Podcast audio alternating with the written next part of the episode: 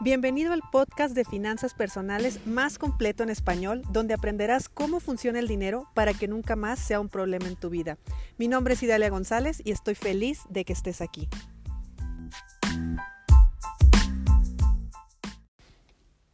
El día de hoy te voy a platicar sobre las generaciones familiares financieras, pero antes de, de explicarte eso, te voy a explicar rápidamente, rápido, lo prometo, cómo funcionaban las personas en la época de las cavernas y cómo seguimos funcionando. En la época de las cavernas, nosotros entendimos, nosotros los, humanos, las personas entendimos que necesitábamos vivir en grupo, necesitábamos vivir en sociedad, porque si no vivíamos en sociedad, si éramos desterrados, moríamos, así de fácil. Si nosotros estábamos en grupo, nos podíamos defender de, eh, de que algo nos atacara, nos podíamos cubrir de la lluvia, podíamos hacer cosas, pero si por algo nos decían bye, pues nos, iba, nos íbamos a morir porque nos iba a dar frío, nos, algún animal nos iba a comer, en fin, eso se quedó en nuestro inconsciente y en nuestro inconsciente el día de hoy lo seguimos teniendo. Nosotros queremos pertenecer. Así que ahí te va el tema del el día de hoy. El tema del día de hoy es las generaciones en tu familia. ¿Cómo se ha eh, movido el dinero en tu familia a través de las generaciones? Mira, la primera generación, para empezar a, a explicártela rápidamente, la primera generación, imagínate, hay una familia de escasos recursos, una familia muy humilde, muy, pues, eh, carente económicamente. Esa persona, esa familia tiene hijos. Esos hijos que ven, ven mucha carencia económica, ven que hace falta, ven que no llegas al mes, ves a tu papá y a tu mamá que, que están estresados, que batallan, que sufren, en fin, son situaciones difíciles muy probablemente sabes de qué te estoy hablando. Entonces llega de repente ese niño con creencias, con ideas, con sentimientos, con emociones, y cuando es adulto abre los ojos y dice, ya no más. Eso, eso de abrir los ojos lo hace solamente una oveja negra. la oveja negra lo hace. Si no eres la oveja negra, tú sigues igual. Entonces se repite y en esta familia somos pobres pero honrados y bla, bla, bla, y somos muy este, pobres y orgullosos de ser pobres y ahí te la llevas. Pueden pasar generaciones y generaciones de pobreza porque, pues, porque había que cambiar. Si fueron mis creencias, es lo que considero como normal, pues es lógico que esto me iba a pasar, ¿no? Ni siquiera consideras otra cosa. Eh, pensando en la oveja negra, este pequeño que se hizo adulto, que abrió los ojos y dijo, puede ser diferente, esta persona es la primera generación. La primera generación con qué va a lidiar? La primera generación va a lidiar con algo que se llama lealtad familiar. Esto es un tema inconsciente donde tu mente lo que quiere es seguir perteneciendo a la familia, porque si no perteneces, te mueres. El inconsciente entiende que te vas a morir. Entonces, es muy complejo para una primer generación romper las barreras. Es muy difícil para una primera generación hacer algo diferente a lo que estaban haciendo su familia. Eh, es muy difícil ser próspero para una persona cuando viene de una familia que no es próspera. Y eso pues hace que sea complicado mentalmente, ¿eh? porque en realidad en, en, la práctica no es tan complicado. La cosa está en que mentalmente traemos tantos bloqueos y tantas creencias limitantes que no es un poco más complejo llegar a donde quieres llegar. En fin, la primera generación lo logra.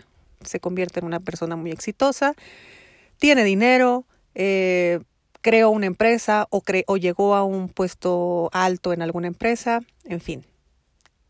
Se hace, eh, tiene hijos y nace un nuevo pequeño.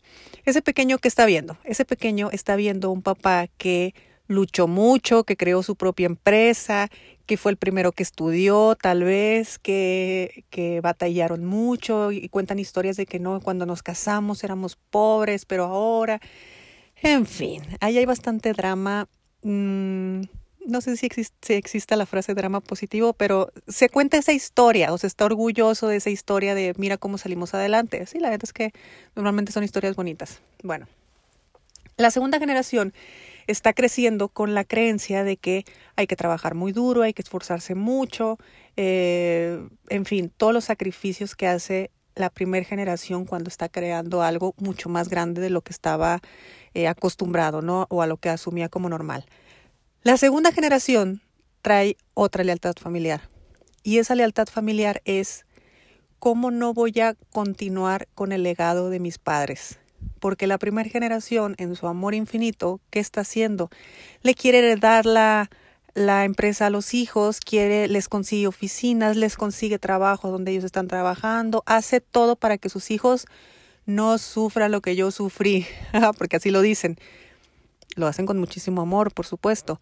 Pero ¿qué está pasando con una segunda generación? Una segunda generación está empezando a vivir frustrado porque no se le está dando la oportunidad de vivir su sueño. Se le está dando la obligación casi casi de continuar con un legado que él no eligió.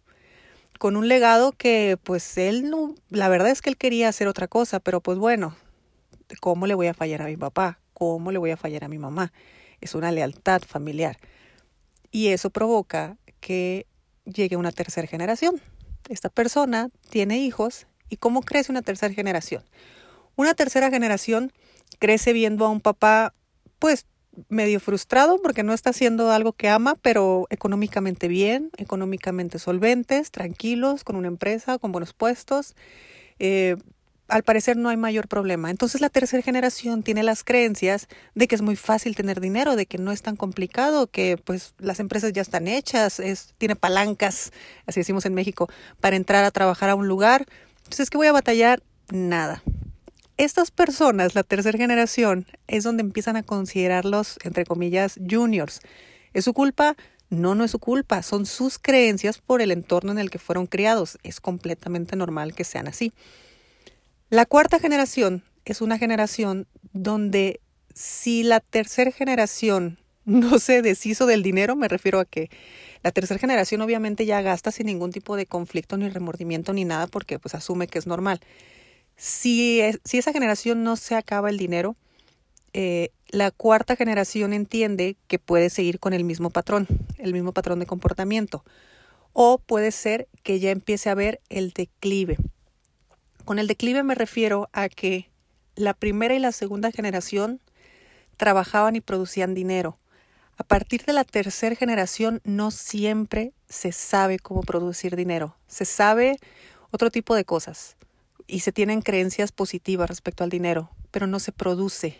Entonces, seguramente tú conoces a muchas familias que al final de cuentas los hermanos eh, vendieron las propiedades y se lo gastaron o vendieron la empresa y pues ya no saben qué pasó con el dinero, ellos no producían. Y ahí es cuando otra vez viene el declive familiar, que otra vez se vuelve a la pobreza, se vuelve a la carencia económica, porque también todos tenemos la historia de que tuvimos un abuelo, tuvimos a alguien que tenía dinero y lo perdió. Bueno, eran las generaciones, listo. Ahora hay que esperar a que regrese, a que llegue la oveja negra otra vez para que levante todo. En fin, ¿qué quiero concluir con este episodio? Lo que quiero concluir es que si eres la primera generación, adelante, ánimo, está padrísimo ser la oveja negra y, y va a costar y todo, pero te va a ir muy bien. Si eres la segunda generación, buenísimo. No, no, lo que te expliqué ahora es lo común, pero no te tiene que pasar a ti.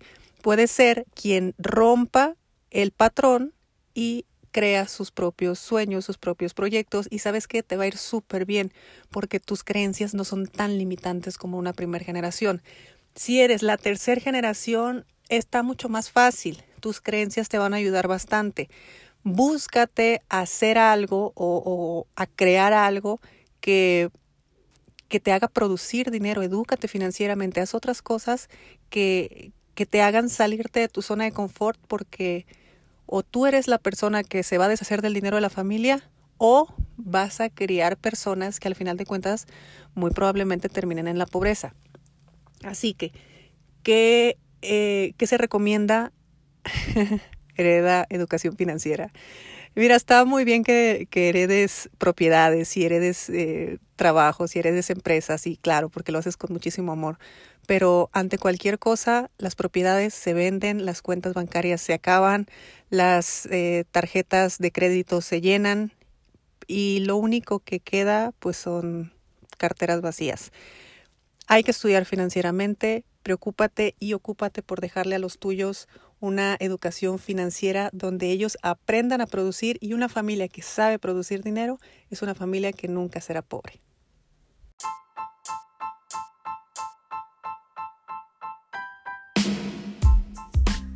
Es momento de poner acción a lo que aprendimos hoy. No olvides suscribirte y comparte con tus amigos este podcast. Hasta mañana.